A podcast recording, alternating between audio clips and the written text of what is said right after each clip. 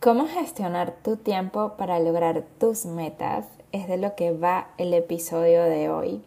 Si escuchaste el episodio anterior, te hablaba de cómo definir esas metas que quieres lograr, cómo elegirlas más bien, cómo quedarte con la cantidad de metas o con esas metas que realmente están alineadas con esa versión que quieres ser con tus sueños, con todo eso que quieres lograr. Una vez que ya las tienes y ya escuchaste ese episodio, las tenemos ahí plasmadas en papel, en un mapa de sueños, en el lugar que prefieras.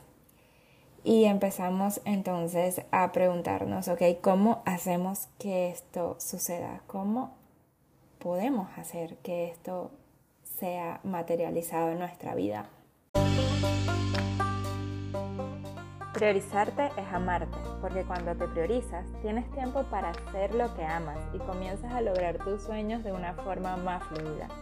Soy Lina Yocampo y me dedico a hacer lo que me apasiona, que es guiar a mujeres a priorizarse y planificarse para lograr sus metas sin sentirse abrumadas. Mi misión, que creas en ti y tomes acción para lograr tus sueños. ¿Lista para comenzar el viaje?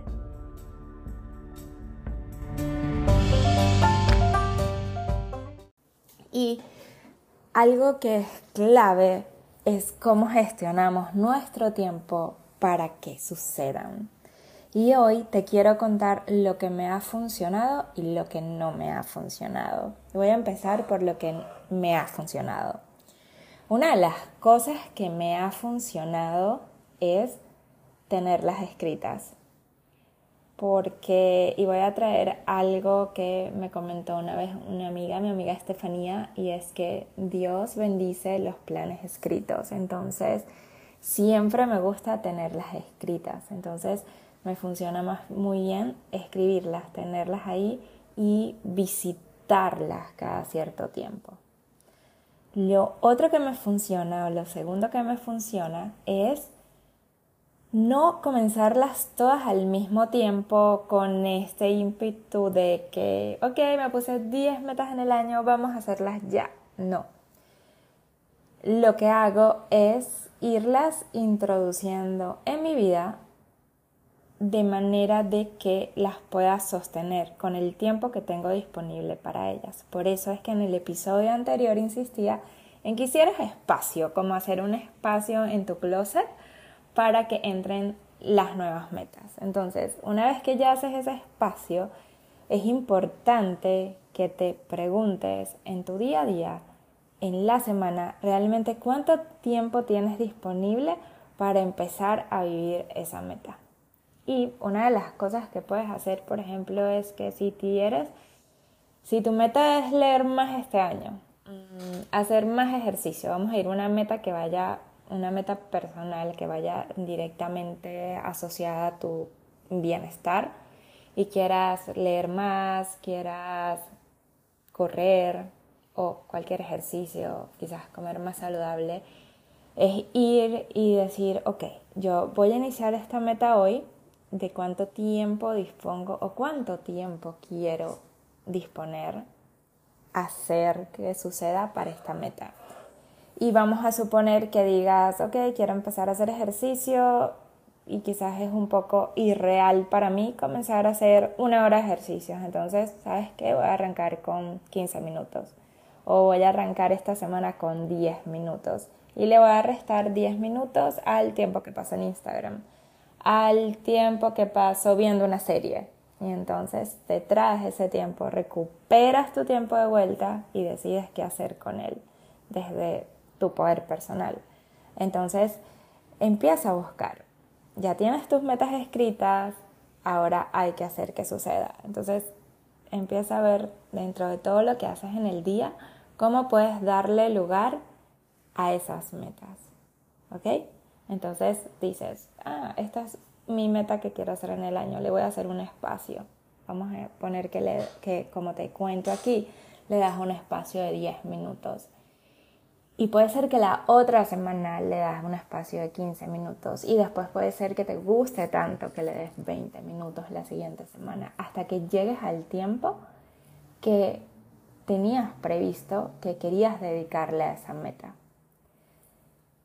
Al igual pasa cuando queremos hacer un proyecto y tenemos un proyecto en nuestra mente. Puedes hacer exactamente lo mismo. Decir, bueno, voy a empezar a dedicar 10 minutos diarios. Primero para sacar todas mis ideas y así. Entonces te voy a decir aquí, cuando es un proyecto más grande, que no es una meta, por ejemplo, recurrente, que quiero mantener todos los días o cada cinco días, como son las metas que van asociadas más a nuestros hábitos, sino que quieres empezar un proyecto, bien sea personal, profesional, aquí lo que me funciona es no querer comerme el elefante, como dicen, de un solo golpe, sino un bocado a la vez. Entonces, y es algo que explico mucho, de hecho en mi taller de productividad con alma lo explico y en mi programa de priorizarte también, es cómo hacer para esa gran meta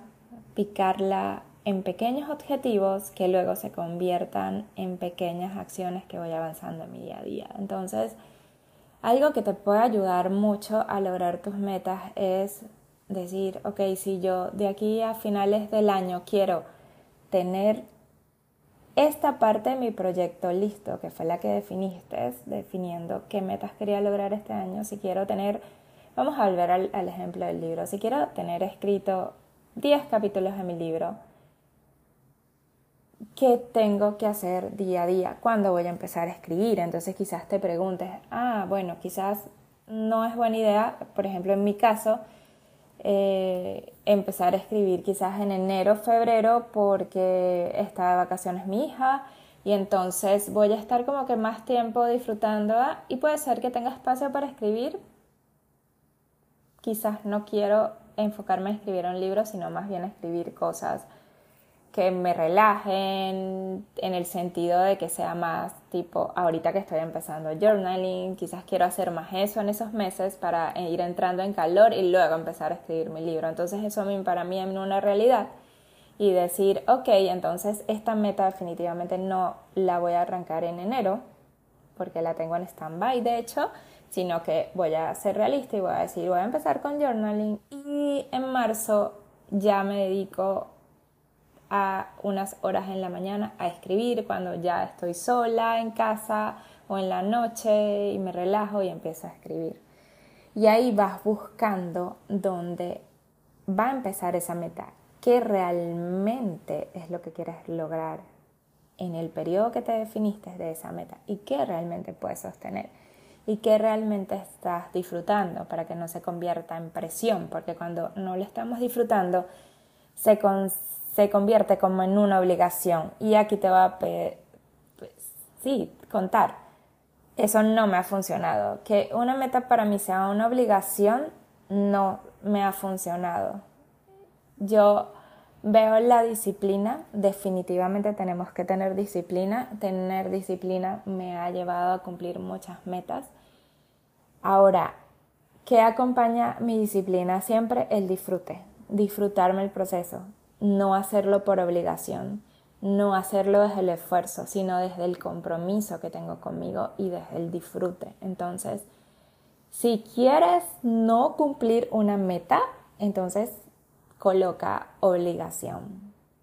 Una obligación que no es desde el compromiso, desde, que, desde, lo, desde el para qué quieres lograr esa meta, sino un tengo que hacerlo porque sí.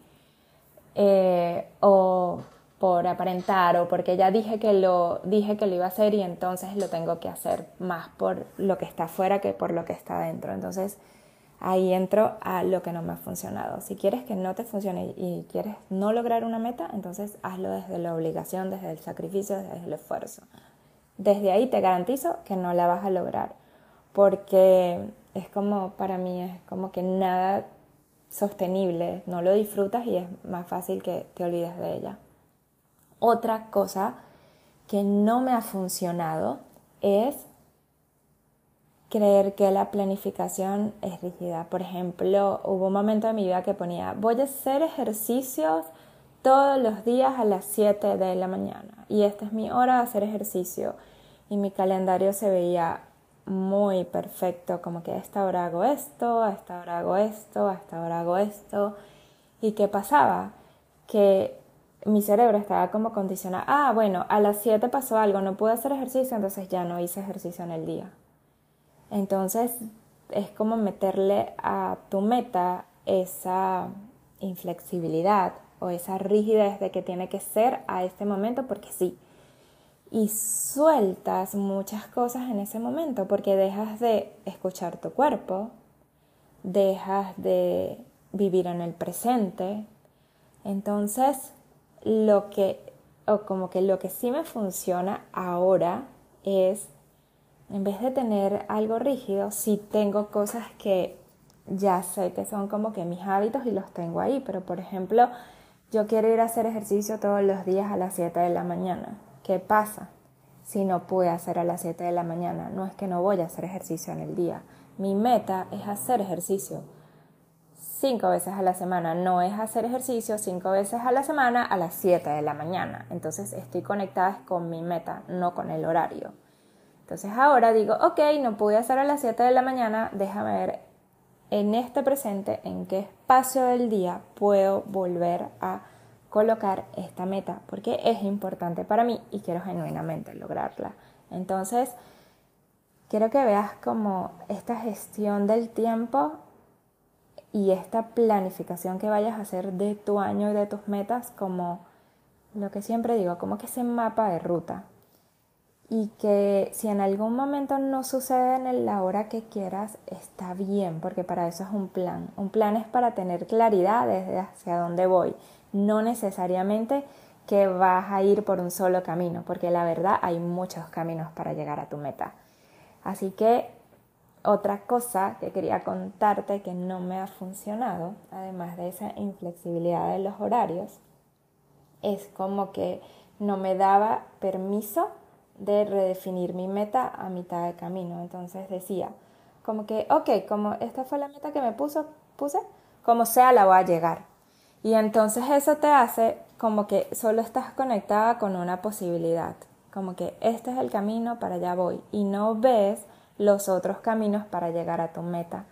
Pierdes como que esa vista de niña o niño exploradora, exploradora, que dice que, ay, esto no me funcionó, que cuando estamos niños intentamos, intentamos, intentamos. De hecho, ahorita estaba, me recordé de esto porque justo estaba con una amiga que me estaba mostrando el video de cómo sus hijos ayudaban a armar el árbol de Navidad y la meta del nene más pequeño era colocar la bolita en el arbolito. Y se ve en todo el video como lo intentó, lo intentó y luego se sentó, miró la bolita, miró el hilito, lo volvió a agarrar hasta que por fin lo logró.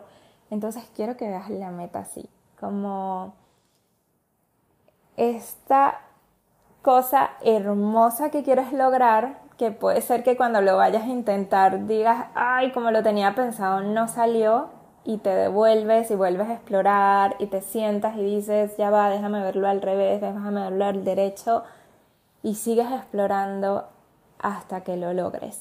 Y esa es algo que me ha funcionado mucho, mucho, mucho, mucho y contrarresta esta parte de ir a ver un solo camino.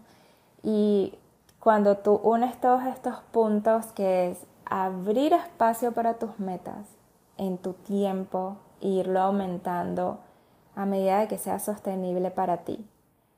Ir dando esos pasos pequeños hacia tu meta.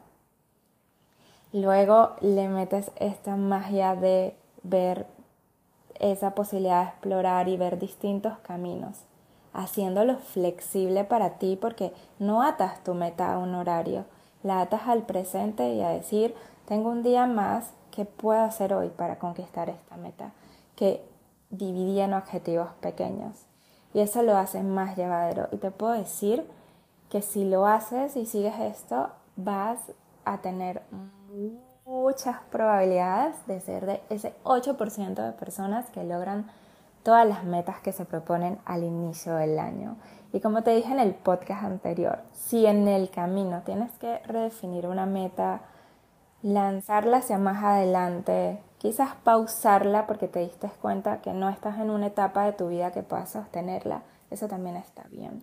Espero que este episodio te haya ayudado a tener un poco más de claridad de cómo gestionar tu tiempo, porque es tu tiempo y necesitamos empezar a recuperar el control de el tiempo en muchas áreas de nuestra vida.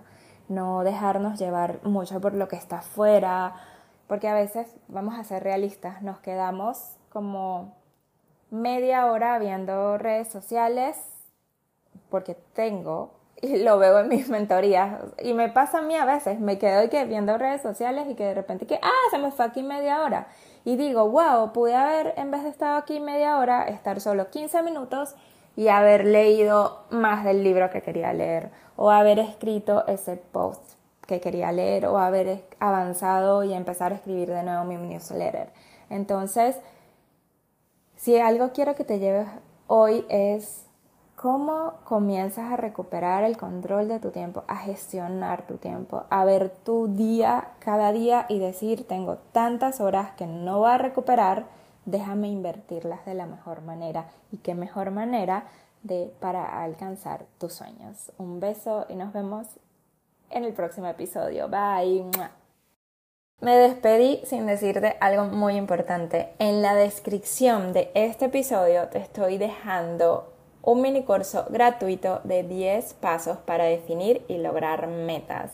Es un mini curso que lo hemos hecho con mucho amor, que tiene mucho amor y digo que lo hemos hecho porque mi equipo me ha ayudado a que, que, que te llegue un email cada día con un paso, con ejercicios que te van a ayudar a definir y lograr tus metas para que este nuevo año o si quieres empezar ya, no tienes que esperar al al próximo año para empezar a vivir tus metas y creo que ese es algo que vivo en mi día a día.